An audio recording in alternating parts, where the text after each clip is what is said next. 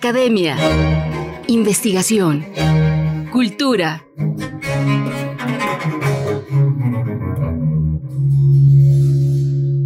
El Colegio Nacional.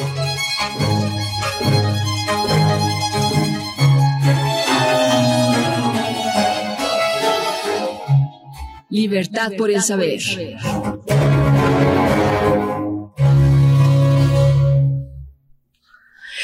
Tarde en punto de las 17 horas se llevará a cabo la mesa El Colegio Nacional y el Desarrollo Institucional de las Ciencias de la Salud y de la Vida, organizada como parte del octavo encuentro Libertad por el Saber, que está dedicado en esta edición al Colegio Nacional 80 años en la construcción del México moderno.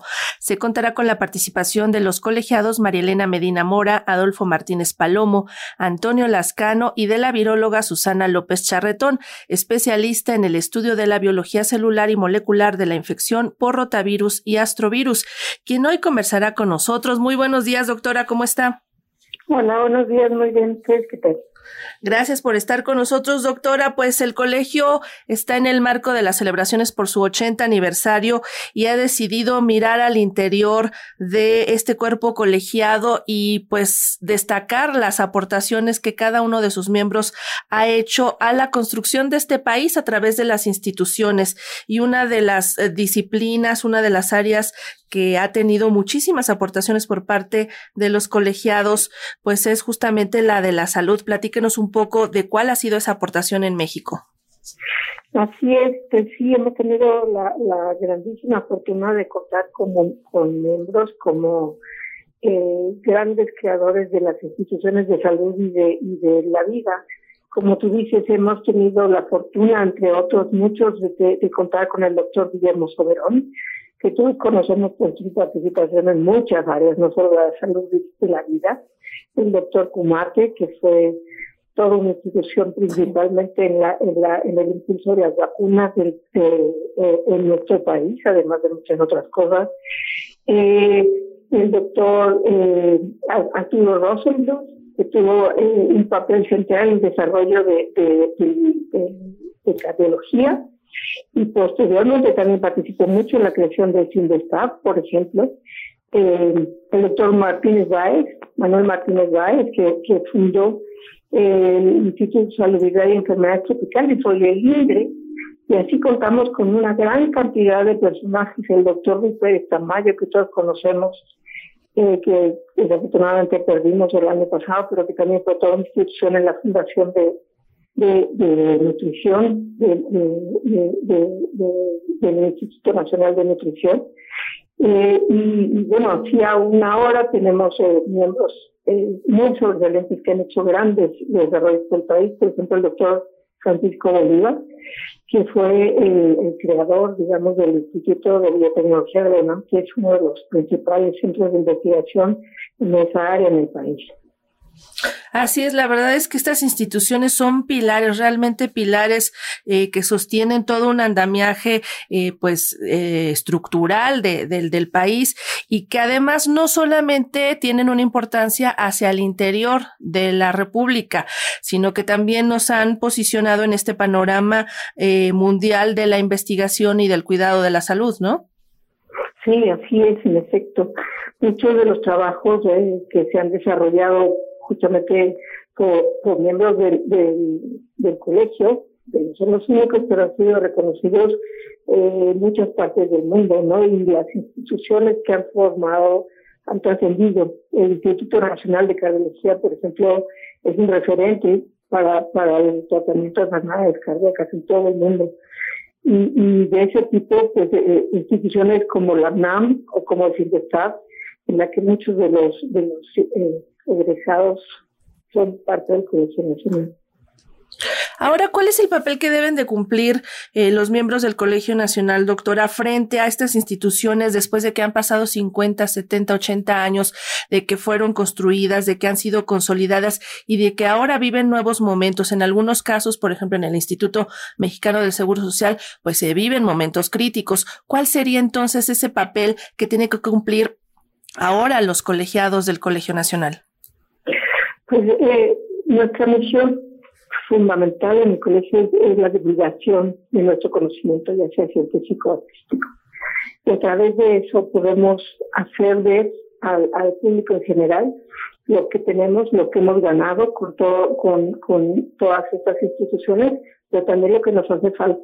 Quiero que tenemos una voz que tenemos que usar justamente para resaltar que tenemos especialmente en estos momentos mucha falta, eh, muchas omisiones, que requerimos, eh, eh, sorprende muchísimo la creación de grandes institutos eh, de salud y educativos hace 40 años y llevamos eh, ya décadas de, de muy poca creación de instituciones.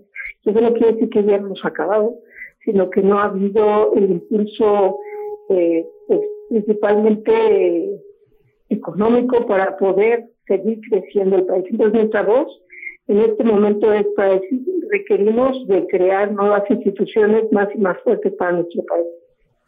Es que siempre hemos escuchado esto en los últimos años.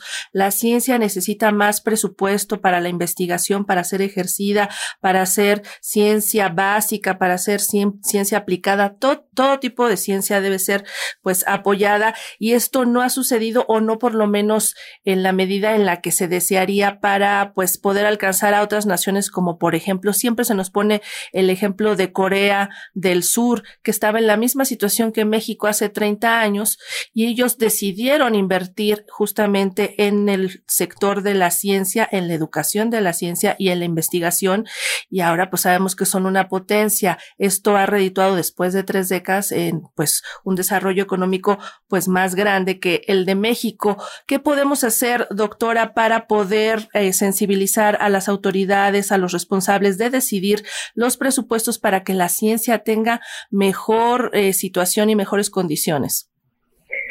Pues este, yo creo que después de la pandemia ha quedado tan, tan obvio, no solo para los académicos, sino para el público en general, que requerimos una infraestructura muchísimo más sólida en nuestro país, en todas las áreas de la investigación y de la salud, que ya lo único que requerimos realmente es voluntad política.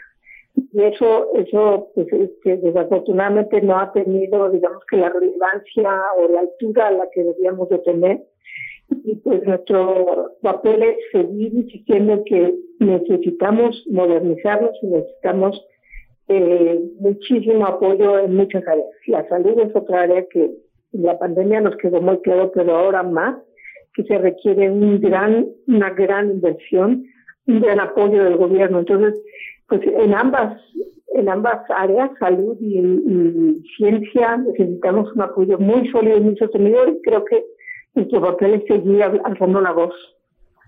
Y además estamos viviendo una coyuntura porque usted lo dijo precisamente a partir de la pandemia queda claro la necesidad de hacer ciencia y de que esta ciencia esté apoyada con buenos presupuestos. Pero ¿qué va a pasar si no se realiza este apoyo decidido y contundente en presupuestos para la ciencia? ¿Qué le va a pasar a México? Pues lo, lo que nos ha estado pasando. Tenemos una dependencia eh, brutal tenemos que comprar eh, y depender de los desarrollos de otros países y eso tiene costo. Es, muy diferente producir nuestras propias cosas para nuestro país que tener que importar todo estar eh, realmente dependientes de los costos y de las, digamos, que, que tan, que tan eh, abiertos están para vender, ¿no? Cualquier tipo de cosa, de medicina, de investigación, de lo que sea, pues dependemos absolutamente del mercado y eso creo que no es sano para nada, porque finalmente nos hace pues casi esclavos, ¿no? Tenemos que aprender a desarrollar nuestros propios, eh, tener nuestros propios desarrollos científicos tecnológicos en muchas áreas. Entonces sí creo que vale la pena que se reflexione muchísimo en esto en, muchas áreas para que podamos eh, incidir de alguna manera con el gobierno, esperemos que Así es. Pues esta y otras reflexiones seguramente eh, se estarán analizando en la mesa del Colegio Nacional y el Desarrollo Institucional de las Ciencias de la Salud y de la Vida, que es hoy en la tarde a las 17 horas ahí en el Colegio Nacional, en el marco pues de la edición del Colegio Nacional 80 años en la construcción del México moderno. Doctora Susana López Charretón, gracias por platicar con nosotros. De ustedes y ojalá que puedan asistir. Claro que sí, sino también que lo puedan, los que no vayan presencialmente, lo pueden ver a través de las redes del colegio, ahí en YouTube también van a estar transmitiendo, así que no hay pretexto, hay que atender estas reflexiones que son muy importantes para el país. Gracias, doctora. Gracias a ustedes.